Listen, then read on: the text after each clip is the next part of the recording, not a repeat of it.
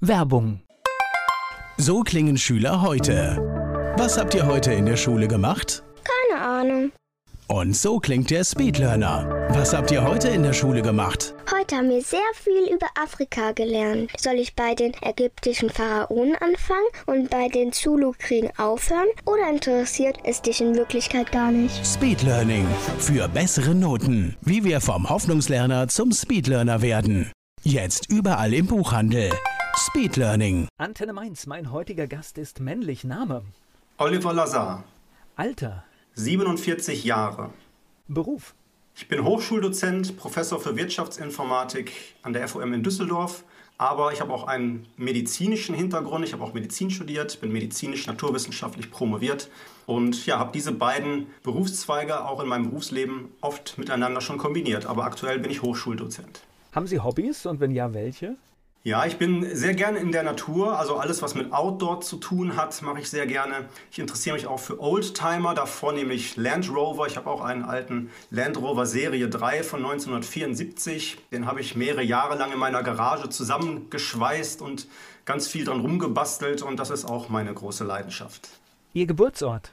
Ich bin geboren in Essen im Ruhrgebiet. Haben Sie sowas wie ein Lebensmotto?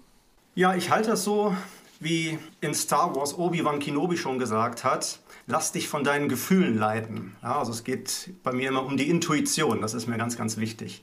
Die Menschen, die mit Ihnen zusammenarbeiten, was meinen Sie, sagen die über Sie? Was macht Sie aus? Woran erkenne ich Sie? Na, ich bin in der Regel immer gelassen und ruhig. Ich bin sehr fair und gerecht. Aber ich glaube, das, was mich am meisten auszeichnet, ist wahrscheinlich meine Empathie, mein Mitgefühl. Also mich, ich kann mich sehr gut in andere Menschen und in Situationen hineinfühlen und das wird mir dann auch oft wiedergespiegelt von den Menschen. Und das ist tatsächlich Vor- und Nachteil zugleich, ne? So ist es, ja. Also das habe ich durchaus auch gemerkt. Ich habe ja nicht nur immer Erfolg gehabt in meinem beruflichen Leben, sondern ich habe natürlich auch mal die Schattenseiten kennengelernt, mich auch mal bewerben müssen für verschiedene Stellen, auch für leitende Stellen. Und das wurde mir tatsächlich auch mal zum Verhängnis, ja, dass ich sozusagen ein zu großes Herz hatte als Abteilungsleiter oder Gruppenleiter. Da muss man schon auch eine gewisse Härte mitbringen, wenn man Mitarbeiter führen muss. Und das würde ich sagen, das ist nicht unbedingt meine Stärke. Also ich bin jetzt nicht der harte Anführer. Wenngleich, ich kann schon für Dinge kämpfen. Also wenn mir etwas wichtig ist, dann kämpfe ich dafür, mit allem, was ich habe. Aber es ist niemals unfair oder ungerecht. Erzählen Sie mir was über Essen. Sind Sie dort groß geworden? Genau, ich bin hier in Essen groß geworden. Ich sage mal, eine ganz typische Kindheit. Bin glücklich aufgewachsen, ja, habe viel gespielt draußen in der Natur und habe halt nicht so wie heutzutage das üblich ist, ja in meinem Kämmerlein gesessen und am Computer herumgespielt. Also ich gab's noch ja zu nicht. Der, ja, genau.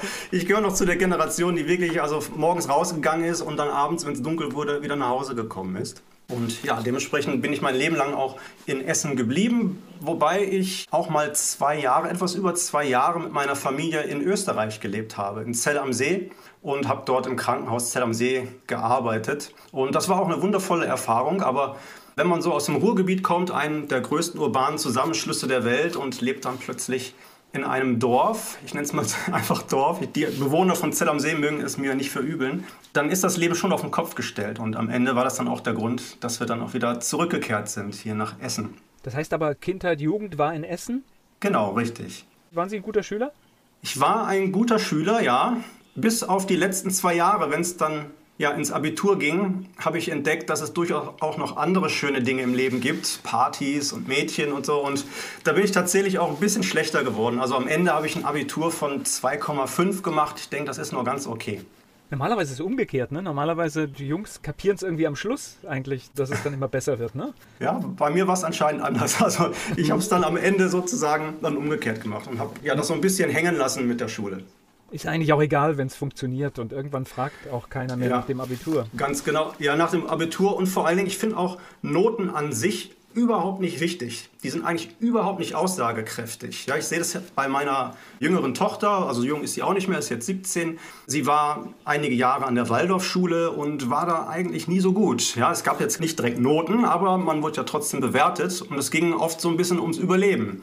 Und wir haben dann uns dazu entschlossen, dass sie die Schule wechselt, jetzt kurz vor der mittleren Reife.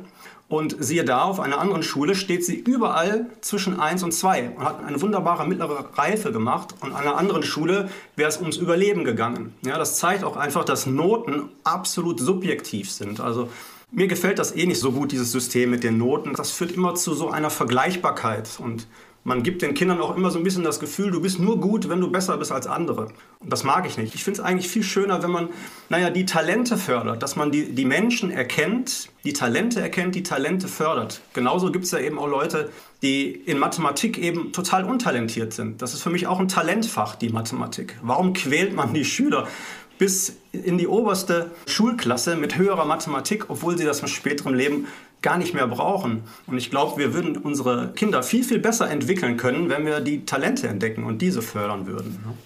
Naja, nichts ist stärker als den Wunsch, einen bestimmten Beruf zu machen mit Leidenschaft. Das genau. ist das Stärkste, was es gibt und der Rest ergibt sich dann fast von alleine.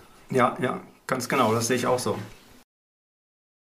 Lassen Sie uns nochmal über Österreich sprechen. Das ist ja für mich immer wieder faszinierend, weil wir denken, wir sind so in irgendwie in einem Sprachraum, aber tatsächlich bewegen wir uns in eine völlig andere Mentalität. Absolut. Also das war extremes Ausland, muss man sagen. Also wenn man, wenn man in Österreich Urlaub macht, merkt man das nicht so sehr. Aber wenn man plötzlich dorthin zieht und da lebt, dann merkt man wirklich, das ist ein komplett anderes Land. Und wenn man zur Behörde geht und, und, diese alltäglichen Dinge erledigen muss, dann merkt man plötzlich, dass die Dinge dort ganz, ganz anders funktionieren. Und ich war ja dort in Zell am See im Pinzgau und der Pinzgau ist jetzt nicht auch unbedingt gerade bekannt dafür, die Deutschen sehr zu mögen. Wir werden ja auch Piefkes genannt dort, ja, und jetzt sind wir als deutsche Familie dahin gekommen und wir haben uns auch schon wirklich schwer getan, obwohl wir eigentlich sehr, sehr nett und lieb sind. Also wir haben keinem was getan, aber es gab schon eine recht große Hürde. Also man hat auch schon so ein bisschen Kontaktangst gehabt vor den Deutschen. Und äh, das hat wirklich auch lange gedauert, bis man da warm geworden ist. Ja, aber es ist genau wie Sie sagen, das ist nicht nur diese kleine sprachliche Barriere mit dem Dialekt, also da hängt auch noch mehr dahinter auch. Also andere Verhaltensweisen und alltägliche Dinge einfach. Ich hatte mit Österreichern eine Zeit lang auch zu tun und deswegen habe ich das so mitgenommen, dass ich dachte, ups, wir sprechen zwar ähnliche Sprache, aber das war's dann schon. ja. ja. Das ist ja lustig. Das heißt, nach zwei Jahren ist dann die gesamte Familie auch wieder zurückgekommen? Genau, das war letztendlich auch der Auslöser, die Familie, dass sie dort nicht so glücklich geworden ist. Ja, wir waren es ja eigentlich gewohnt, mal eben kurz ins Kino gehen, zu Saturn, Ikea, Mediamarkt, wie die alle heißen, die Geschäfte, die man so im täglichen Betrieb hier besuchen kann im Ruhrgebiet. Das ist in Österreich, wo wir waren, immer ein Tagesausflug gewesen. Wir mussten dann erstmal anderthalb Stunden ja, nach Salzburg fahren, um diese Dinge zu erleben, die wir ja hier aus unserem alltäglichen Leben im Ruhrgebiet kannten. Und das hat meine Familie sehr vermisst. Ja, also wir brauchten wieder die Großstadt und das war dann der Grund auch, dass ja, ich meine Stelle dann dort aufgegeben habe und wir zurückgekehrt sind, dann nach Essen. Ich könnte mir auch vorstellen, dass die schnelle, klare Kommunikation aus Essen auch in Österreich ein Problem sein kann. Sie meinen, dass wir hier im Ruhrpott so direkt sind und die Österreicher naja, damit auf alle Schwierigkeiten Fälle, haben? Ich würde sagen, wenn ich mir jetzt so die deutschen Verhältnisse anschaue, das ist bei uns so ähnlich. Aber das Ruhrgebiet schätze ich, ich komme ja aus Kamen gebürtig, also insofern ein bisschen kenne ich das. Es ist eine klare, direkte Kommunikation oft. Ja, aber das können die Pinskauer auch sehr gut. Also dort habe ich okay. eigentlich vom Schlag her, würde ich fast sagen, sind sie uns Menschen aus dem Ruhrgebiet relativ ähnlich. Das sind auch schon alles bodenständige Menschen und da gibt es auch mal einen derben Spruch und von daher von der Mentalität her würde ich fast sagen, so im Umgang miteinander sind wir uns schon ähnlich, wenngleich es da natürlich auch durch diese Floskeln, die man so typischerweise benutzt, natürlich auch klare Unterschiede gibt. Ja, also man hat natürlich schon so auch eine derbe Sprache im Ruhrgebiet und genau die derbe Sprache gibt es eben auch bei den Pinzgauern. Und wenn das aufeinander trifft, wird es auf jeden Fall immer spannend. Meine Kontakte zu Österreichern, das war immer sehr durch den Blumenstrauß und man musste eigentlich sehr genau zuhören, was will er denn jetzt eigentlich? okay, ja, das war vielleicht bei den Wiener Kollegen so im Krankenhaus. Wir haben ja auch einige Ärzte aus Wien gehabt, die haben tatsächlich eine ganz, ganz andere Mentalität und auch ein anderes, anderes Sprachgefühl. Ja, das heißt, man kann jetzt auch nicht Österreich so als Gesamtheit sehen, sondern es ist wirklich regional sehr, sehr unterschiedlich, habe ich die Erfahrung gemacht. Naja, logischerweise gibt es ja auch noch viele Bundesländer, also insofern, warum sollte es anders sein als bei uns, nur weil genau. es kleiner ist, ne? In Essen dann wieder zurück, auch im Krankenhaus gearbeitet oder was haben Sie dann gemacht? Ich habe mich erstmal selbstständig gemacht und habe Software entwickelt für Krankenhäuser unter anderem, also für bildgebende Verfahren, für konventionelles Röntgen, Magnetresonanztomographie, Computertomographie. Das heißt, da habe ich Software für entwickelt, für diese bildgebenden Verfahren, für Schnittstellensysteme in, im medizinischen Bereich. Und habe dann nach einigen Jahren aber auch eine Position beim Fraunhofer Institut in Duisburg angenommen. Das ist das IMS, das Institut für mikroelektronische Schaltungen und Systeme, weil die beschäftigten sich mit dem Forschungsprojekt Hospital Engineering und das passte wunderbar in meinen Kompetenzbereich. Dort ging es darum, ein Krankenhaus der Zukunft zu bauen. Ja, wir haben sozusagen ein Operationssaal der Zukunft entwickelt, wir haben ein Patientenzimmer der Zukunft entwickelt. Da ging es ganz viel um so Themen wie Sensorik, Aktorik, sprich wir können über Sensoren erkennen, ob ein Patient vielleicht im Bett eingenässt hat, ob er aufgestanden ist, das Bad benutzt hat. Und ja, das waren so Dinge, um die es dann in, in dieser Station im Fraunhofer Institut ging. Wenn ich jetzt überlege, in welcher Zeit das stattgefunden hat, das hört sich ja fast für diese Zeit schon wie Science Fiction an. Ja, also das war, das war so also ungefähr im Jahre 2010 war das okay, durchaus schon ein paar Jahre her, aber natürlich geht es bei diesen Dingen auch ein bisschen um ethische Fragestellungen. Also inwiefern dürfen wir überhaupt wissen, ob ein Patient aufgestanden ist und das Badezimmer benutzt hat. Das heißt, es ging auch nicht nur unbedingt um Technologien, die dann eingesetzt werden, sondern eben auch um so Fragestellungen wie, was ist mit der Würde des Menschen? Darf man das überhaupt, darf man so kontrollieren und aufpassen? Von daher ging es also auch nicht immer nur um Technik, ne, sondern es sind halt ganz, ganz viele Bereiche, die dann mit reingespielt haben in diese Forschung. Obwohl wir natürlich in diesem Bereich so viele Menschen, Arbeitsplätze fehlen, Menschen, die dort arbeiten, fehlen, dass natürlich diese Technik ja eine gute Lösung sein kann. Genau, das war ja auch der Hintergrund, dass man so etwas möglicherweise auch später in die Wohnungen bringen kann. Also nicht nur im Krankenhaus, sondern solche Systeme vielleicht auch bei alten, hilfsbedürftigen Senioren in den Wohnungen installiert, dass man sozusagen Gefahrensituationen erkennen kann. Ja, wenn jetzt zum Beispiel jemand zu Hause lebt und diese Person ist jetzt seit zwei Tagen nicht aus dem Bett aufgestanden. Dann könnte jetzt dieses System zum Beispiel eine Warnmeldung herausschicken an einen Pflegedienst. Achtung, dieser Bewohner ist noch nicht aufgestanden. Bitte fahrt dorthin und kontrolliert, ob alles in Ordnung ist. Ja, das war sozusagen dann der nächste Step in dieser Forschung. Na, es ist natürlich eine Form der Überwachung, aber es gibt natürlich auf der anderen Seite, wie wir es ja oft jetzt bei vielen Dingen erleben, auf der anderen Seite eine Freiheit, weil natürlich ein Mensch vielleicht auch länger in den eigenen vier Wänden bleiben kann. Das ist auch meistens dann der Wunsch der Leute. Ja? Das heißt, wir machen das ja nicht gegen den Willen der Bewohner, sondern die Leute sagen, wir möchten möglichst lange in den eigenen vier Wänden bleiben. Das ist das, was die meisten Menschen gesagt haben. Im hohen Alter, ich möchte nicht ins Heim, ich möchte bei mir zu Hause bleiben. Und mit dieser Technik könnte man das ermöglichen und solange die Leute auch noch einen klaren Kopf haben, können sie auch ja eigenständig auch zustimmen und sagen, ja, das ist in Ordnung, wenn sie gucken, ob ich noch im Bett liege oder ob ich den Kühlschrank geöffnet habe und solche Dinge. Wie lange haben Sie das gemacht? Also meistens ist es ja so, dass diese Forschungsprojekte für zwei oder drei Jahre angelegt sind. Ja, und für die Dauer bin ich dann auch da gewesen. Aber es hat sich dann eben eine sehr gute Gelegenheit ergeben mit einer Professur an der FOM-Hochschule für Wirtschaftsinformatik und diesem Ruf bin ich dann gefolgt. Das war dann im Jahre 2011 und im Jahre 2012 ja, habe ich dann diesen Professorentitel auch verliehen bekommen und ja, mache das jetzt eben seit zehn Jahren an der FOM-Hochschule in ganz Nordrhein-Westfalen, aber ich bin verankert in Düsseldorf, das ist mein Hauptstandort. Ja, ich unterrichte da also Algorithmen, Datenstrukturen und die ganzen Programmierthemen. Das heißt, all die Dinge, die uns heute beschäftigen, die immer mehr Einfluss in unserem Leben haben.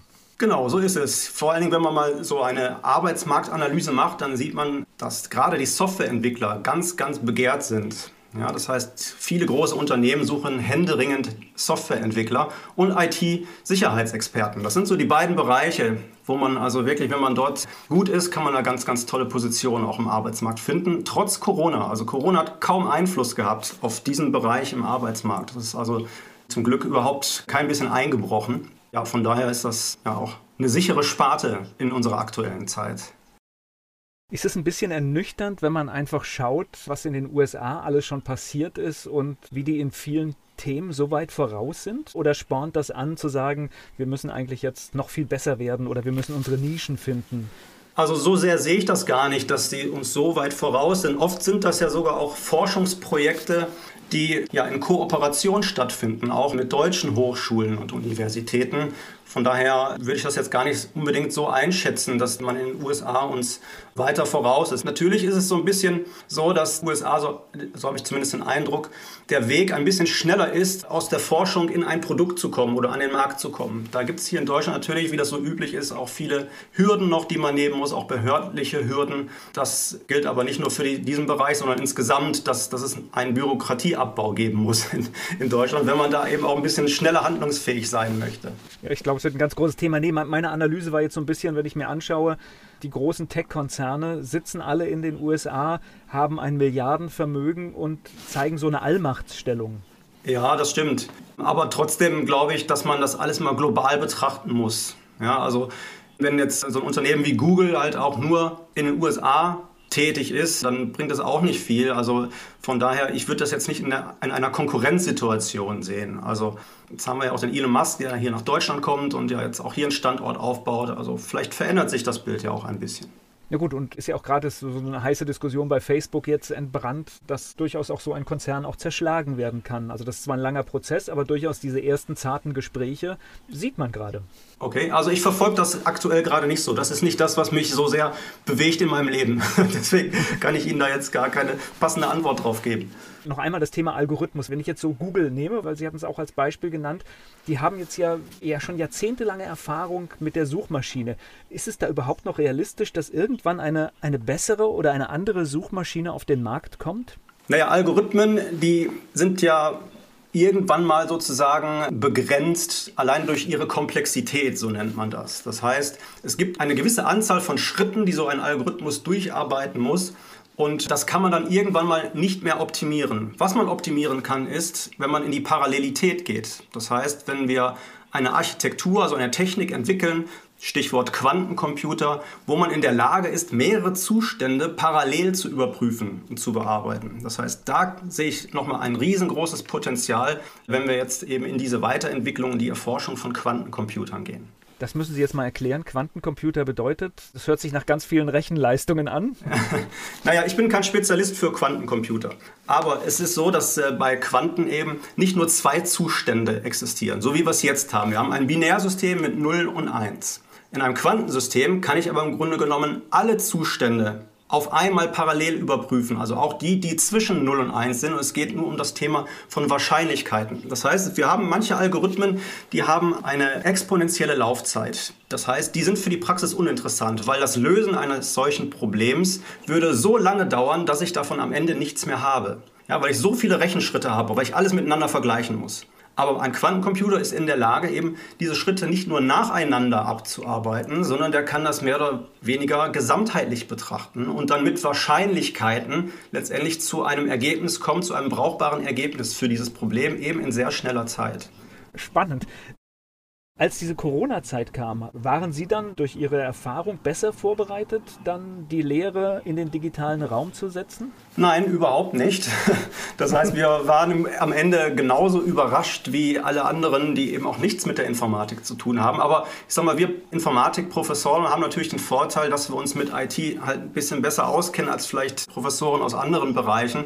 Und dementsprechend haben wir es dann relativ schnell und gut geschafft, die Lehre dann auch in, die, in eine digitale Form zu transferieren. Und dort hatten wir aber auch relativ viel Spielraum. Also die Hochschulen haben uns Spielraum gegeben, wie wir das dann letztendlich auch lösen. Das heißt, wir haben dann halt unsere Online-Plattformen entwickelt, dass wir dann eben auch über das Internet die Vorlesung halten können. Oder ich habe so ein Videokonzept entwickelt, dass ich Lernpakete als Video konzipiert habe und zusätzlich dann noch Übungen und Frage-Antwort-Stunden online angeboten habe. Also da gibt es durchaus ganz, ganz viele Konzepte, die wir dann auch entwickelt haben an unserer Hochschule. Und das hat so toll geklappt, dass wir da jetzt sogar auch, obwohl wir bisher immer nur eine Präsenzhochschule waren, tatsächlich auch parallel jetzt ein Studium anbieten, was komplett digital gehalten werden kann, weil eben die Leute danach auch fragen. Ja, das heißt, viele Studierenden haben gemerkt, wow, das ist ja super, ich brauche dann gar nicht mehr kommen und ich kann das von zu Hause machen. Das gefällt mir so gut, das möchte ich gerne weiter so machen. Zeitsouverän geht ja auch. Das heißt, das ist ja für viele Menschen, die vielleicht sagen, ich möchte das nebenbei machen, kann man ja Angebote zeitsouverän schaffen. Genau, gerade unsere Hochschule ist ja auch für Berufstätige. Ja, das heißt, neben dem Beruf wird studiert und dann hat man oftmals auch nicht diese ganze Hektik nach dem Job um 17 Uhr schnell zur Hochschule fahren und in die Vorlesung stürmen, sondern man kann es quasi aus dem Büro sogar machen, wenn es mal länger gedauert hat oder eben von zu Hause. Oder man hat vielleicht auch schon eine Familie oder Kinder oder Tiere, die man beaufsichtigen muss. Und da hat man natürlich schon Vorteile, wenn man das von zu Hause macht. Allerdings ist nicht alles vorteilhaft. Also es ist schon manchmal schöner, wenn man in Präsenz beisammen sitzt und Dinge diskutiert. Und man kriegt ja auch, weil ich habe ja vorhin gesagt, die Intuition ist so wichtig, man kriegt ja auch als Professor ein ganz anderes Gefühl für die Studierenden, wenn man direkt neben ihnen steht, in ihnen ins Gesicht schaut und dann weiß man schon, ob das angekommen ist oder nicht, was man da erzählt hat. Das ist über Video ein bisschen schwieriger. Ja, man muss mehr oder weniger, wenn man es über Video macht, die Leute auch noch mehr abholen, mehr motivieren, als wenn man jetzt in der Präsenzveranstaltung ist. Also es ist natürlich eine tolle Technik und ich glaube, uns hat auch die letzten Monate digital Deutschland wirklich ein Stück nach vorne gebracht, wo es noch gefehlt hat. Aber es fehlt natürlich wirklich so Ebenen, die man halt sonst mitbekommt. Ich sag mal auch dieses Bauchgefühl, das ist etwas, das funktioniert in der Videokonferenz nur bedingt oder man muss noch extrem aufmerksamer sein. Ja, ganz genau. Weil man kriegt halt nicht mit, ist jemand irgendwie schlecht drauf oder das ist halt naja, etwas. Äh, also nicht, nicht immer haben die Leute dann auch ihre Kamera an. Ich habe Kollegen, die verlangen das. Ja, die möchten dass jeder seine Kamera anmacht. Ich zwinge niemanden dazu. Ich sage immer, ich selber, ich zeige mich, ich muss. Wer nicht mag, der braucht sich nicht zeigen. Und ich mache auch immer darauf aufmerksam, jeder muss sich jetzt auch ein Stück weit selbst motivieren. Ja, das heißt, ihr müsst also wirklich euch hinsetzen zu der entsprechenden Uhrzeit, dann die Kamera oder den Laptop anmachen und, und wirklich reinschauen. Und man muss auch ein bisschen selbstverantwortlich jetzt sein. Ja, das ist in der Präsenzveranstaltung tatsächlich ein bisschen anders. Da kann man die Leute noch mal ein bisschen anders motivieren. Und über Video geht das so ein bisschen verloren. Ich möchte mit Ihnen über ein Erlebnis sprechen, das Sie vor einiger Zeit hatten. Sie sind an einem Unfall vorbeigefahren. Genau, das war im Oktober 2017. Ich habe äh, damals meine 13-jährige Tochter zur Schule gefahren und wir haben einen Unfall beobachtet. Das heißt, ein großer LKW, ein Betonmischer ist abgebogen rechts und hat dabei eine Fahrradfahrerin überfahren. Das ist ja leider oft so, dass im toten Winkel das da nicht gesehen wird. Wir sind quasi kurz nach dem Unfall an, an, der Unfallstelle angekommen und standen dort auch im Stau und konnten dann auch sehen, wie dann der Notarzt letztendlich kam und dann ganz hektisch hin und her gerannt ist. Also wir wussten, dass es da wirklich um Leben und Tod ging. Und naja, hinterher stellte sich heraus, das haben wir in dem Moment direkt nicht gesehen, dass es eine Klassenkameradin von meiner Tochter war die dort überfahren wurde. Und das Mädchen ist dann äh, tatsächlich auch verstorben. Das heißt, am Nachmittag kam dann die Information, dass sie dann an den Folgen des Unfalls gestorben ist. Sie kannten das Kind?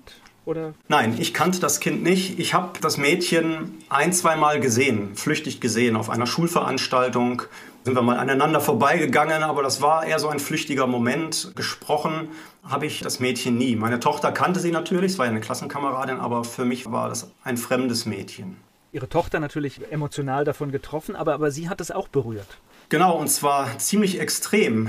Also ich fiel nach diesem Unfall in eine mir unerklärlich große Trauer.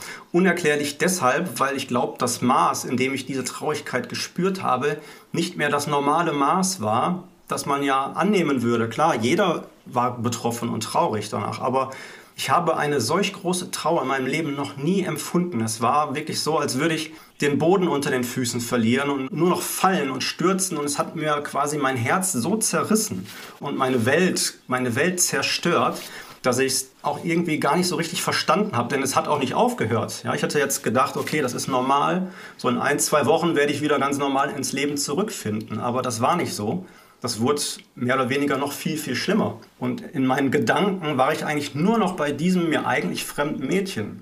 Es gab gar keine anderen Gedanken mehr in meinem Kopf.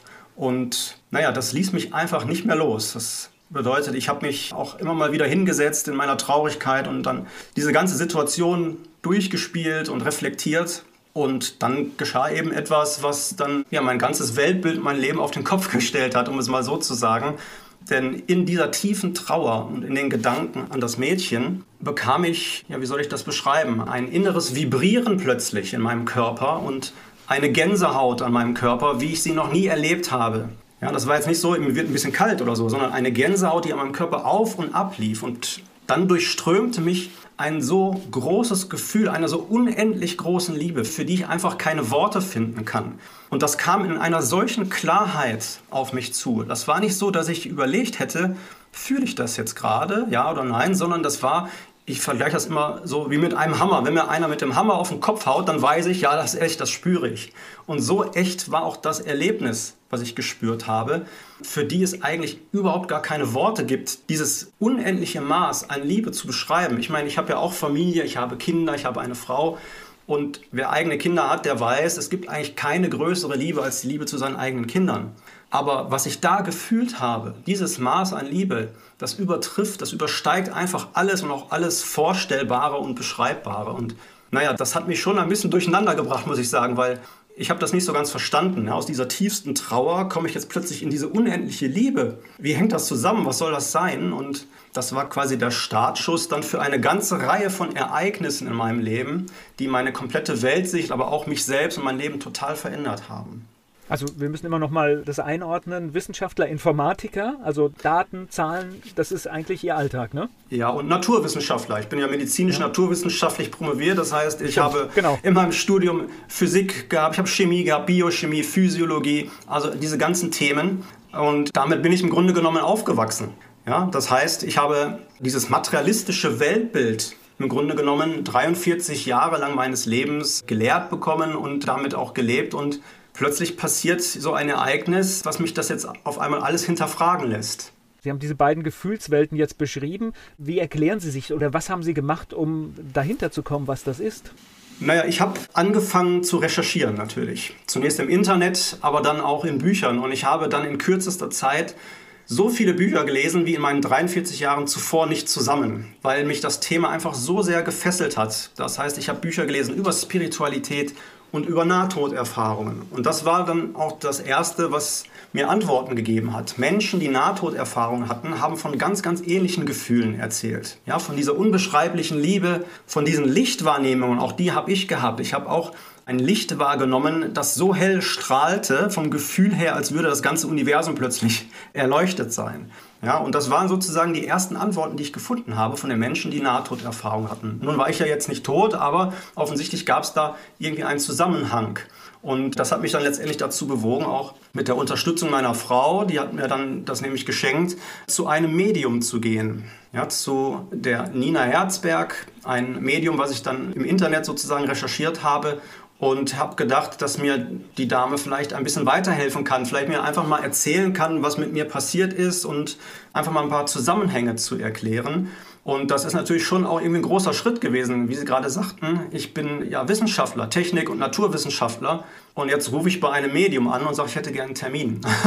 und ich habe also wirklich nicht selten auch mich über mich selbst gewundert, muss ich sagen. Aber dieses Ereignis, das war so beeindruckend das ließ mich nicht mehr los. Das konnte ich nicht einfach beiseite wischen. Und ich konnte gar nicht anders. Ich musste weiter recherchieren. Und dann ging das sozusagen los bei Nina Herzberg mit diesem Termin, der dann nochmals ja, ganz, ganz viel verändert hat in meinem Leben. Sie haben uns jetzt neugierig gemacht. Was ist bei diesem Termin passiert?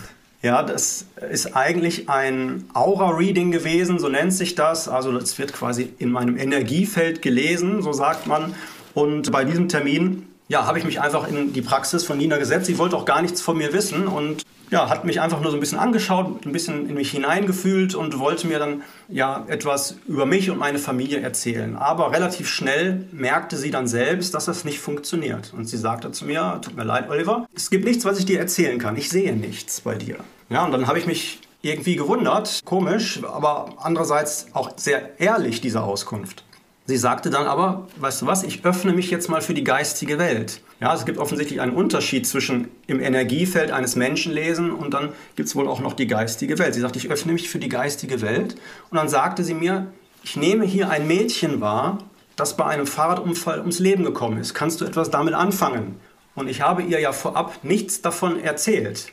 Ja, das heißt, das war schon mal so der erste Schock, sage ich, aber ein, ein, schöner Schock, weil ich dachte, das, das es doch gar nicht. Woher kann die Nina das wissen? Und ich sagte natürlich, ja, ich, ich kann da was mit anfangen. Ja, es ist eine Klassenkameradin meiner Tochter, die verunglückt ist vor ein paar Monaten. Und dann fing Nina an, mir so ein paar Beweise zu nennen. Ich meine, ich kannte das Mädchen ja nicht, aber sie konnte es beschreiben, wie es ausgesehen hat. Und sie konnte von ihren Hobbys erzählen. Ich wusste zum Beispiel, dass sie eine leidenschaftliche Reiterin war. Und die Nina hat mir gesagt, ich sehe sie auf einem Pferd. Sie zeigt sich mir, wie sie auf einem Pferd sitzt und reitet. Und sie zeigt mir zwei Einsen. Eine Eins und eine Eins, sagte sie. Und ich bestätigte dann, ja, Reiten kann ich was mit anfangen, das war ihre Leidenschaft, aber diese beiden Einsen kann ich nicht zuordnen. Und die Nina meinte dann, es sei nicht schlimm, solche Informationen lösen sich meistens im Nachgang auf. Und was soll ich sagen, genauso ist es gewesen. Ich bin nämlich ein paar Wochen bei den Eltern von diesem Mädchen gewesen und habe dann davon erzählt, ja, dass ich bei der Nina war und dass es diese beiden Einsen gab. Und die Mutter sagte dann, naja, die beiden Einsen sagen mir aber auch nichts. Und dann sagte ich ihr, aha, okay. Also kurz vorher hat sie sich aber gezeigt, wie sie auf einem Pferd geritten ist. Und dann sagte die Mutter, ach so, ja, das macht Sinn, weil kurz vor ihrem Unfall hat sie zweimal den ersten Platz bei einem Reitturnier belegt. So, und das war dann der nächste Moment, der mich sprachlos zurückließ, weil ich dachte mir, woher kann diese Information stammen? Ich meine, das mit dem Reiten, das ist ja schon sehr, sehr überzeugend gewesen, aber jetzt noch diese Information mit der Eins und der Eins, das Medium hätte das niemals recherchieren können und auch ich selbst wusste diese Information ja nicht. Und dann wurde mir das von der Mutter bestätigt. Ja, und das ist so überzeugend gewesen, dass ich also da am Ball geblieben bin und in diesem Bereich der Spiritualität ja immer noch weiter geforscht habe und weiter gesucht habe. Sie haben gesagt, Sie haben das, die Eltern des Kindes besucht. Wie haben die Ihre Schilderungen aufgenommen? Ja, das war natürlich auch erstmal eine kleine Anbahnung. Ich kann ja schlecht an die Tür gehen, dort klingeln und sagen, hallo, ich habe hier eine Botschaft von eurer toten Tochter. Zumal die Eltern mich ja auch nicht kannten, wir waren uns unbekannt. Und ich habe das quasi über mehrere Termine hinweg langsam aufgebaut und das so ein bisschen angedeutet, ja, dass es möglicherweise auch nach dem Tod weitergehen könne und habe gemerkt, dass die da auch nicht so ganz abgeneigt sind. Von daher habe ich das dann erst beim dritten oder vierten Mal tatsächlich so angesprochen. Von daher habe ich da glücklicherweise auf offene Türen getroffen. Also da waren die Eltern tatsächlich auch relativ offen, wenn gleich, aber auch natürlich skeptisch. Und das ist auch etwas, was viele Skeptiker sowieso immer bemängeln und sagen, Eltern von verstorbenen Kindern die seien ja nicht skeptisch, sondern die wollen ja auch getröstet werden. Die wollen ja solche tollen Botschaften kriegen. Und es ist genau das Gegenteil, so wie wir das in unserer Forschung auch kennengelernt haben. Gerade diese Eltern, die Kinder verloren haben, das sind die skeptischsten von allen. Also die kann man nicht so einfach und so schnell überzeugen. Und das mit dem Reiten, mit der Eins und der Eins, das hat schon für Staunen gesorgt. Ich wüsste jetzt gar nicht, wenn mir sowas passiert, wie ich damit umgehe. Und wenn man jetzt mehr darüber wissen will, wie geht man da weiter vor? Naja, ich habe gedacht, ich mache das jetzt auf meine Weise. Ich, ich, bin ja von Haus aus Wissenschaftler und ich möchte jetzt diese Thematik gerne wissenschaftlich betrachten, weil man findet natürlich, wenn man jetzt bei dieser Thematik recherchiert, in der Literatur und auch im Internet ja nicht nur seriöse Quellen, sondern gerade die Esoterik wird ja auch sehr viel belächelt. Und das stimmt ja auch. Es gibt viel, viel Blödsinn. Aber es gibt eben auch Dinge, die sind wahr. Und ich als Wissenschaftler glaube, kann da relativ glaubwürdig eben auch diese wahren Dinge erkennen und auch mit einer Evidenz versehen. Und das war letztendlich dann auch mein Ziel, weil ich gemerkt habe, wie tröstlich solche Sachen sind, wie tröstlich, aber auch eben wie authentisch diese Dinge sind. Und das war dann letztendlich auch der Startschuss zu sagen, ich möchte jetzt gerne diese Thematik wissenschaftlich betrachten, mich wissenschaftlich damit auseinandersetzen, weil wenn man jetzt wirklich wissenschaftliche Evidenz dafür finden könnte, dass es eben solche hochspezifischen Botschaften und Beweise gibt, was könnte man da für einen Hebel ansetzen? Insbesondere bei diesem Thema der Tröstlichkeit vor allen Dingen. Ja, das war sozusagen meine Hauptmotivation, dieses Thema, wie kann ich Menschen am besten trösten? Ja, und wie kann man jemanden am besten trösten, indem die Dinge eben echt und authentisch sind? Ja, also es reicht nicht aus, jetzt zu Eltern von verstorbenen Kindern hinzugehen und zu sagen, immer dein Kind, das ist noch da, die Seele ist noch da, es liebt dich und begleitet dich. Dann werden die nicht sagen, oh ja, danke, jetzt bin ich getröstet, sondern man muss da wirklich schon mit knallharten Fakten und Argumenten kommen. Nur damit kann man diese Leute überzeugen und auch letztendlich Trost spenden. Na, dieses Angebot haben wir ja schon mit den Religionen im Prinzip.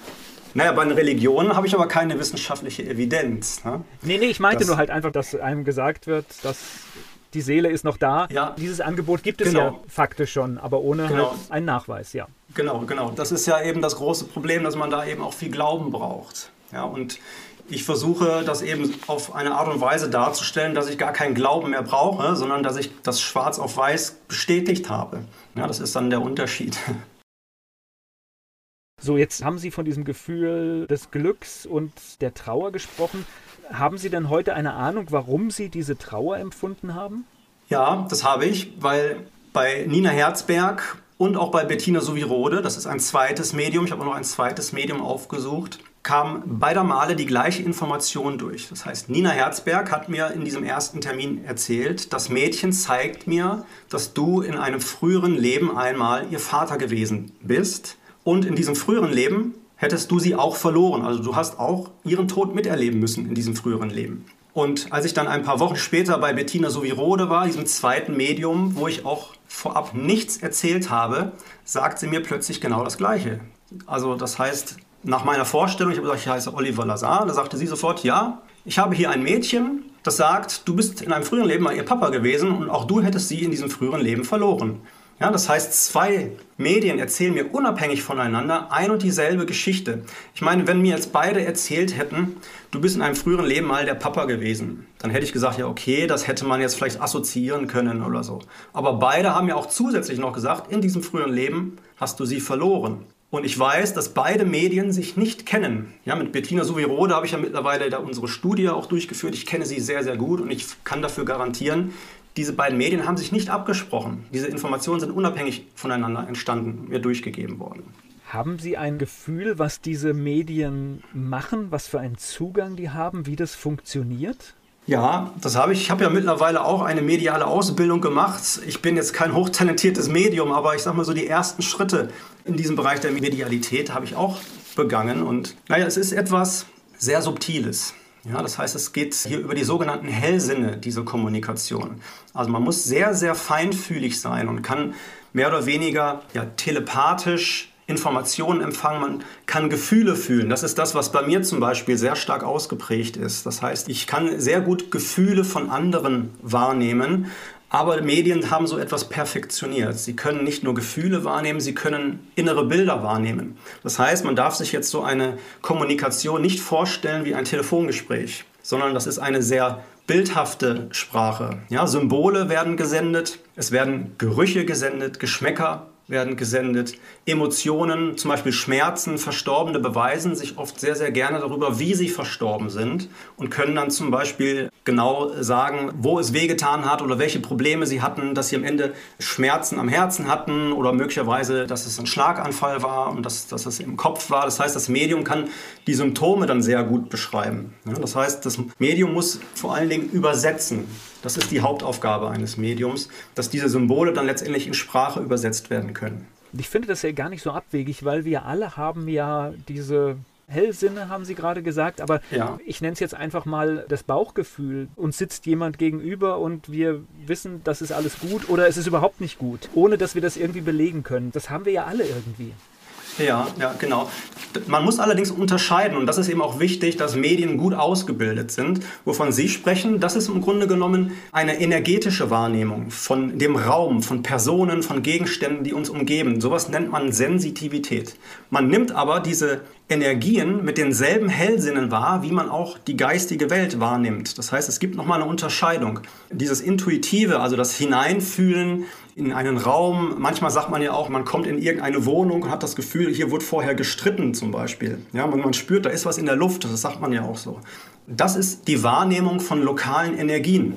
Das hat aber mit der geistigen Welt nichts zu tun. Das ist nochmal eine andere Kategorie. Aber es sind, es sind dieselben Fähigkeiten, die einen auszeichnen, solche Dinge wahrzunehmen. Und gut ausgebildete Medien können nämlich unterscheiden, weil es gibt auch Medien oder welche, die sich so nennen, die lesen ausschließlich in ihrem Energiefeld. Aber das ist kein Kontakt mit einem Verstorbenen zum Beispiel oder mit Seelen aus der geistigen Welt. Das ist also nochmal ein ganz, ganz wichtiger Unterschied. Ich glaube, das ist jetzt schwierig zu beschreiben, aber können Sie sagen, was man bei so einer Ausbildung macht, was man beigebracht bekommt?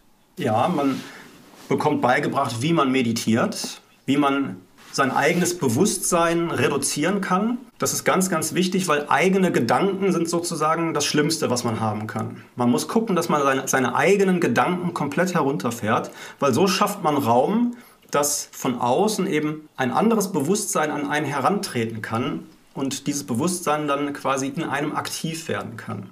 Es gibt auch interessante Untersuchungen zu Gehirnwellen, die zeigen, was da eigentlich im Gehirn genau passiert. Ja, es gibt ja diese EEGs, Elektroenzephalographie, also damit kann man Gehirnwellen aufzeichnen. Und wir haben verschiedene Kategorien von Wellen. Beta-Wellen zum Beispiel, das ist so das Tagesbewusstsein, das logische Denken. Und auch Alpha-Wellen, das geht dann so Richtung Meditation. Aber es gibt eben auch diese ganz, ganz langen, langsamen Wellen, die Delta-Wellen. Ganz, ganz niedrige Frequenz. Und die stehen eigentlich für Tieftrance. Und das Interessante ist, dass viele Medien, wenn sie ein Sitting geben, diese Delta-Wellen zeigen. Also es wird signifikant der Bereich der Delta-Wellen erhöht und der Bereich von Alpha- und Beta-Wellen wird reduziert. Das heißt, eigentlich müsste so ein Medium in Tieftrance sein, ohne Bewusstsein, aber trotzdem sieht man das Medium, wie es steht, wie es läuft, wie es redet. Und das ist auch etwas, was höchst interessant ist und spannend ist, wie so etwas denn zusammen funktionieren kann. Das ist schon mal so ein, so ein, erster Step in die Wissenschaftlichkeit hinein. Etwas, was wir auch noch nicht erklären oder beantworten können. Wie kann jemand, der eigentlich in Tieftrance sein müsste, eigentlich da stehen und bei vollem Bewusstsein Dinge erzählen? Wie kriegt man das denn jetzt in die Wissenschaftlichkeit? Das heißt, Sie suchen jetzt nach weiteren Beispielen. Wie geht man da vor? Ja, es gibt ja viele wissenschaftliche Methoden und wir haben uns jetzt für die Methodik eines Fragebogens entschieden und haben ja, 243 Klienten untersucht. Das ist sozusagen die erste Erhebungswelle, die wir gemacht haben. Mittlerweile läuft das auch weiter. Wir haben schon über 300 Teilnehmer bei dieser Studie. Das heißt, das sind letztendlich Leute, die einen Jenseitskontakt gebucht haben und so nach drei bis vier Wochen bekommen diese Leute von mir einen Fragebogen zugesendet, den sie dann beantworten müssen. Und wir haben uns fokussiert eben auf Dinge, die man objektiv verifizieren kann, weil das ist das Entscheidende. Subjektive Verifikation zählt nicht. Sowas wie, ich habe das und das wahrgenommen. Ja, da könnte man sagen, okay, da hat er sich erfunden. Wir haben aber eine objektive Verifikation versucht einzubauen in unsere Studie, sprich hochspezifische Beweise. Also hat das Medium Informationen durchgeben können, die es unmöglich hätte recherchieren können, die es unmöglich über Cold Reading hätte erfahren können. Cold Reading wäre jetzt, wären jetzt so psychologische Tricks, dass man quasi anhand des Aussehen eines Menschen oder in dem, was er sagt, so ein bisschen zwischen den Zeilen liest. Also diese Dinge haben wir quasi ausgeschlossen. Die Informationen mussten hochspezifisch sein. Im Grunde genommen haben wir auch sowas gesucht wie das mit dem Reiten und mit der Eins und der Eins. Ja, also Informationen, die weder das Medium noch der Hinterbliebene sofort wussten, die erst im Nachgang überprüft werden konnten. Und wir haben unglaubliche Ergebnisse dabei bekommen. Wir haben über 90 Prozent der Leute, die gesagt haben, ja, ich habe einen so hochspezifischen Beweis bekommen, den das Medium unmöglich hätte wissen können. Familiengeheimnisse. Ja, also mal ein kleines Beispiel dafür. Eine Frau zum Beispiel, die hatte ihre Tochter verloren und sie hat in den Fragebogen geschrieben, das Medium sagte mir, deine Tochter, also die verstorbene Tochter, sie zeigt mir gerade einen Hasen und einen einzelnen Fisch. Und dann sagte die Mutter, ja, das stimmt. Meine Tochter hatte als Haustier einen Hasen oder ein Kaninchen und einen einzelnen Fisch. Das stimmt. Das kann sie doch unmöglich erraten haben. Ja, oder Dinge, die mit in den Sarg gelegt wurden. Das Medium konnte genau sagen, welche Gegenstände wurden mit in den Sarg gelegt. Manche Leute haben auch einen Brief mit in den Sarg gelegt und das Medium konnte den Inhalt des Briefes wiedergeben. Oder der Verstorbene hatte einen Sprachfehler und plötzlich konnte das Medium diesen Sprachfehler, diesen Sprachtick wiedergeben. Ja, das sind unerklärliche Phänomene und genau darum ging es. Das heißt, diese Dinge haben wir versucht in unserer Studie eben zu messen und da verlassen wir auch den Bereich der Subjektivität, weil diese Dinge, die kann man nämlich nachprüfen. Ja, das heißt, man kann wirklich kontrollieren und hingehen, so wie ich das gemacht habe mit den Eltern von dem verstorbenen Mädchen, ein Reitturnier und die beiden Einsen, das sind solche Dinge, die dann ja eine unglaubliche Power dann am Ende auch haben. Ja, eine unglaubliche Kraft auch haben, um zu zeigen, dass es wirklich authentisch, was da durchgegeben wird, weil eine andere Erklärung ist erstmal schwer zu finden, zumindest mit den Mitteln einer materialistischen Naturwissenschaft ja, oder mit irgendwelchen psychologischen Tricks kann ich diese Dinge nicht erklären bei diesen, ich weiß nicht, wie weit Sie da sind in der Auswertung, wie oft kommt es denn vor? Kann man das signifikant benennen, dass das häufig passiert? Ja, wir haben ja 243 Klienten gehabt und 219 Leute haben gesagt, ja, eindeutig. Also 90 Prozent haben gesagt eindeutig und weitere 7 Prozent haben gesagt eher ja. Ja. Das heißt, wir sind da bei 97 Prozent, wenn man das zusammennimmt. Und diese Beweise, die man erst im Nachgang verifizieren konnte, die haben ja nochmal eine andere Qualität. Davon haben wir 82 dokumentierte Fälle. Das kann man durch Zufall nicht mehr erklären. Ja, also ich kann gerne auch noch mal ein anderes Beispiel geben für diese erst im Nachhinein verifizierten Fälle. Wo wir ja eine Mutter hatten, die ihren, ihren Sohn verloren hat. Und das Medium hat durchgegeben, dein Sohn, sagt mir gerade, auf seiner Beerdigung war sein Lieblingslehrer und er trug eine orangefarbene Jacke. So, und jetzt hat mich der Vater von diesem Jungen angerufen. Also er kam auf mich zu, ein hochintelligenter Mann, sehr erfolgreicher Geschäftsmann, total sympathisch. Und er hat gesagt, ich möchte dir das noch mal ein bisschen genauer erklären, was da passiert ist. Das kam im Fragebogen nämlich nicht ganz so deutlich rüber, denn die Eltern von dem verstorbenen Jungen wussten gar nicht, wer der Lieblingslehrer war. Und auf der Beerdigung, das war auf einem Dorf in Bayern, gab es 500 Leute, die da waren. Er sagt, er weiß nicht, wer alles da war. Er hat das gar nicht so wahrgenommen. Die mussten jetzt erstmal bei den Freunden von dem Jungen nachfragen, wer war denn eigentlich der Lieblingslehrer? So, dann haben sie das rausgekriegt, dann haben sie den Lehrer angerufen, sich mit dem getroffen und haben sie den Lehrer gefragt, was haben Sie denn auf der Beerdigung getragen? Das klingt jetzt vielleicht ein bisschen komisch, dass wir das fragen, aber können Sie uns sagen, was haben Sie denn da angehabt? Und dann hat er gesagt, ja, ich habe eine orangefarbene Jacke angehabt. Und das zeigt auch nochmal, dass hier eben nicht nur irgendwelche Gefühle oder eine subjektive Wahrnehmung von einzelnen Leuten stattfindet, sondern jetzt sind an diesem Szenario ja gleich mehrere Leute beteiligt. Der Lehrer ist dabei, die Mitschüler sind dabei, die Eltern sind dabei und dann kommt plötzlich diese Information am Ende raus. Und genau von solchen Dingen haben wir 82, mittlerweile geht die Studie weiter, mittlerweile haben wir schon über 100 solcher dokumentierter Fälle. Das macht mich ein bisschen sprachlos gerade, muss ich sagen, weil ich überlege, was ist die Konsequenz? Normalerweise ist ja Wissenschaft dann so, dass man sagt, okay, wir ahnen jetzt, äh, dass da etwas ist. Was ist der nächste Schritt? Ja, der nächste Schritt ist, dass wir die Naturwissenschaften stark überlegen müssen. Also wir müssen uns im Grunde genommen überlegen, ob unser materialistisches Weltbild tatsächlich das Weltbild ist, nach dem wir uns hier alle orientieren und das, was wir in den Schulen und Hochschulen lehren. Denn offensichtlich muss man einen ganzheitlichen Blick bekommen. Ja, das heißt, es wird langsam Zeit, dass wir quasi über den Tellerrand der materialistischen Naturwissenschaften schauen und das zulassen, weil es eben tatsächlich wissenschaftliche Evidenz dafür gibt. Das heißt, wir reden hier nicht mehr von irgendeiner Spinnerei, sondern es sind wirklich Ergebnisse, die eigentlich gar keinen anderen Schluss mehr zulassen. Und das bedeutet für mich letztendlich auch, dass man ja tatsächlich sein Weltbild überdenken muss. Schauen da andere Wissenschaftler drauf oder haben Sie Reaktionen von Kollegen zu dem, was Sie da ja. gerade machen? Ja, glücklicherweise sehr, sehr positive. Ich muss zugeben, ich habe das Schlimmste erwartet. Und es kostete mich sehr, sehr viel Überwindung, mit diesem Thema überhaupt an die Öffentlichkeit zu gehen. Und ich habe eigentlich damit gerechnet, dass ich ganz, ganz viel Gegenwind bekomme aus der wissenschaftlichen Welt. Aber Sie werden gar nicht glauben, wer mir jetzt alles schon geschrieben hat. Also ich habe Nachrichten bekommen von verschiedenen Chefärzten Chefärzte, die mir schreiben, wie faszinierend und wunderbar und wie wichtig diese Studie ist. Und endlich ist mal jemand mutig und geht damit an die Öffentlichkeit. Ich habe promovierte Ärzte, Biologen, Mathematiker, Physiker, die mir E-Mails schicken und sagen, wie faszinierend, wie wunderbar das ist und dass ich weitermachen muss und mir auch ihre Hilfe anbieten. Ja, das heißt, plötzlich trauen sich offensichtlich auch andere damit an die Öffentlichkeit oder zumindest mal an mich heran und geben zu, dass es da offensichtlich mehr geben muss. Ja, das heißt, es melden sich hier Leute aus den verschiedensten Bereichen. Wir reden hier also von Menschen mit den höchsten akademischen Graden bis hin zu den, ich sag mal, normalen Menschen, die jetzt keine akademische Ausbildung haben. Das zieht sich durch alle Gesellschaftsschichten hindurch. Das ist das Faszinierende. Und ich freue mich eben vor allen Dingen dann auch, wenn eben dann Kollegen kommen und mir nicht sagen, du bist ein Spinner, sondern wenn sie mir Zuspruch geben. Und das hat mich total positiv überrascht, wie viele Kollegen da auf mich zukommen. Auch aus meiner eigenen Kollegenschaft sogar. Also von meiner eigenen Hochschule habe ich auch jetzt neulich erst eine Nachricht bekommen von einem Kollegen, der hat auch selber eine Nahtoderfahrung gehabt. Das ist leider ganz oft so, leider in Anführungsstrichen, dass diese Leute erstmal ein eigenes Erlebnis haben müssen. So war es bei mir ja auch von alleine wäre ich ja da nie drauf gekommen, mir diese Sachen anzugucken. Und dann habe ich dieses Erlebnis gehabt. Irgendwie braucht man offensichtlich als Naturwissenschaftler vor allen Dingen ja so einen Tritt in den spirituellen Hintern, so nenne ich das ganz gerne, dass man plötzlich anfängt, äh, die Dinge zu hinterfragen, die man gelernt hat, weil es offensichtlich, ganz, ganz offensichtlich eben da mehr gibt. Ja, und dieses Mehr hat eben auch Evidenz, wie wir sehen können, durch die Studie, die ich veröffentlicht habe jetzt. Naja, und nur durch die Öffentlichkeit haben Sie ja die Chance, dass auch aus anderen Richtungen Menschen auf Sie zukommen. Also ohne dies geht es ja gar nicht. Dann bleibt man ja letztendlich vielleicht immer alleine mit seiner Position, weil man erfährt von den anderen nicht.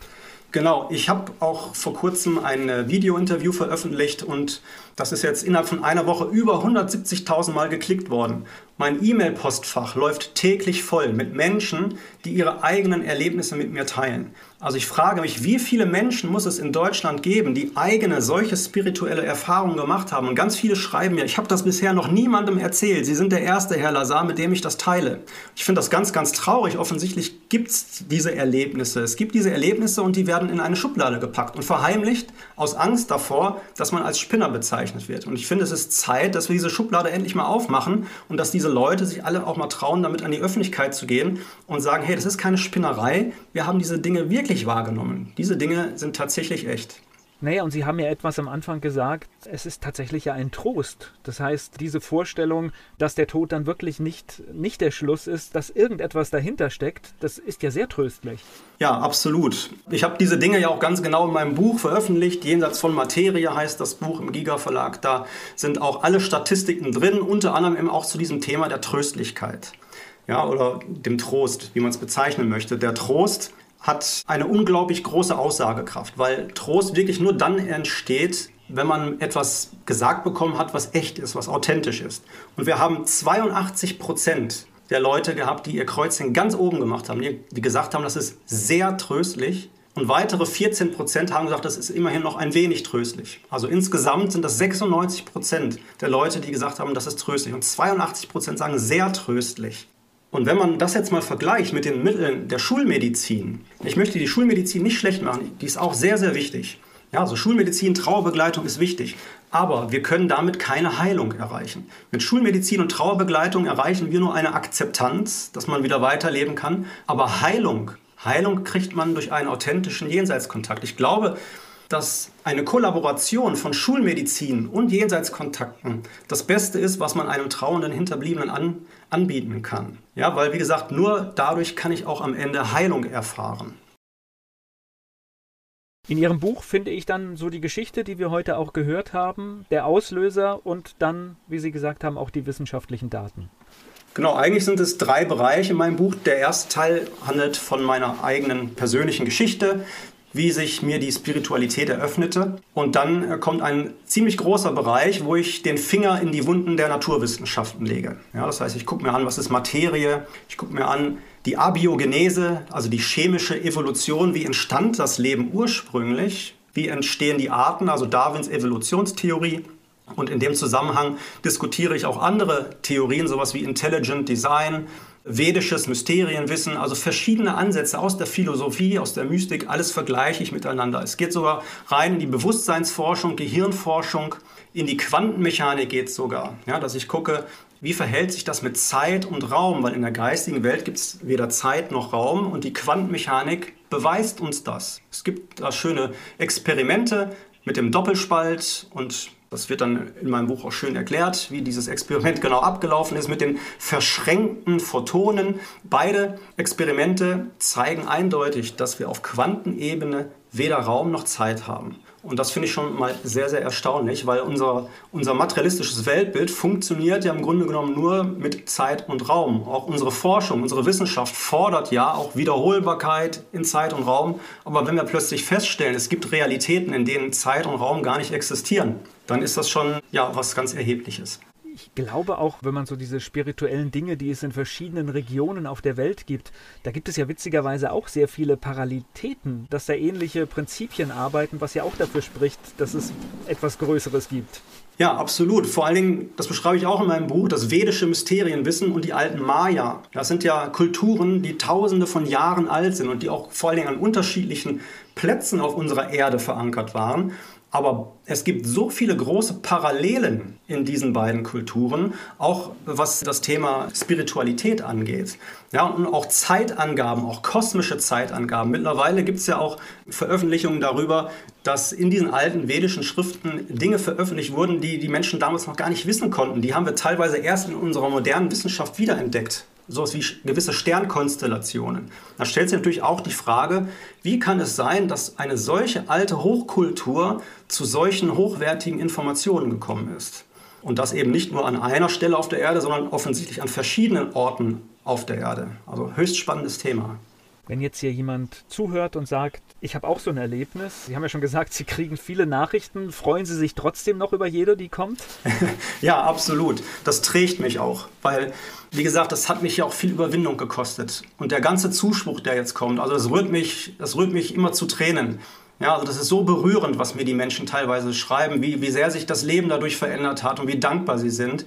Ich bin dankbar für jede einzelne Nachricht, die ich bekomme. Und jeder, der mag oder das Bedürfnis verspürt, darf mir auch gerne eine Nachricht schicken ähm, über meine Homepage zum Beispiel jenseits von materie.de. Da gibt es auch ein Kontaktformular. Da kann man mich gerne anschreiben und ich gebe auch jedem eine Antwort. Ich bitte nur ein bisschen um Geduld, weil wie gesagt, im Moment ist der Andrang wirklich sehr, sehr groß. Aber äh, das ist etwas, was mich absolut trägt. Und ich muss ganz ehrlich sagen, dass es durchweg positiv ist. Also ich sage mal 99,9 Prozent von der Rückmeldung, die ich bekomme, ist positiv. Ganz, ganz selten sind Skeptiker oder Nörgler dabei, wobei ich auch nichts dagegen habe. Ganz im Gegenteil. Ich glaube, Skepsis ist sehr, sehr wichtig, weil ich möchte ja jetzt hier nicht plötzlich mein Weltbild durchdrücken und sage, hier Spiritualität ist das Beste, sondern ich möchte ja die Wahrheit zeigen, die Wahrheit finden. Und da gehört auch eine gesunde Skepsis dazu. Ja, ein Wissenschaftler muss auch skeptisch sein und es geht mir auch einfach um einen wissenschaftlichen Dialog. Das wäre ja schon für mich ein Gewinn, wenn man dieses Thema der Spiritualität überhaupt mal wissenschaftlich diskutieren würde. Das wäre schon mal der erste wirklich große Schritt.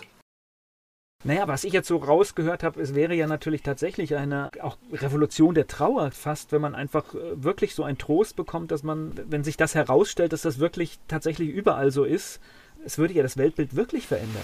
Ja, es wird auch, glaube ich, höchste Zeit dafür, wenn wir uns angucken, was auf der Welt alles passiert, wo überall ausgebeutet wird. Und wenn einem klar wird, dass wir nicht nur dieses Leben leben, sondern dass wir uns auch über den Tod hinaus, über all das für all das verantworten müssen, was wir hier tun oder auch nicht tun, dann kann es die Welt wirklich extrem verändern. Nun muss man sagen, ich bin jetzt aber auch nicht der Erste, der das erforscht, sondern seit über 100 Jahren gibt es ja im Grunde genommen Forschung dazu. Diese Forschung, die landet dann üblicherweise jetzt nicht in irgendwelchen Peer-Review-Journals, also hochwertigen wissenschaftlichen Journals. Warum auch? Weil dort die, die Leute, die das bewerten, ja in einem materialistischen Weltbild verankert sind. Die Chancen, dass man mit spirituellen Themen in einem wissenschaftlichen Journal landet, sind relativ gering. Nichtsdestotrotz gibt es diese Wissenschaft und sie ist auch sehr, sehr gut. Nur ist sie halt nicht so sehr verbreitet und bekannt und passt eben nicht ins Weltbild. Ja, und das ist, glaube ich, das große Problem, dass wir in den Schulen und den Hochschulen schon von Anfang an gezeigt bekommen, hier, alles, was wir sind, was passiert, hat einen materialistischen Ursprung. Und so ist es eben nicht. Nennen Sie noch mal den Titel Ihres Buches zum Schluss. Ja, Jenseits von Materie heißt das Buch, erschienen im Giga Verlag. Okay, und ich denke, das ist, glaube ich, eine gute Fortsetzung zu dem heutigen Gespräch, wenn man sich mit dem Thema weiter beschäftigen möchte. Ich danke Ihnen für den Mut und für die tiefen Einblicke. Ich danke Ihnen auch, Herr Pietsch. Vielen Dank fürs Gespräch.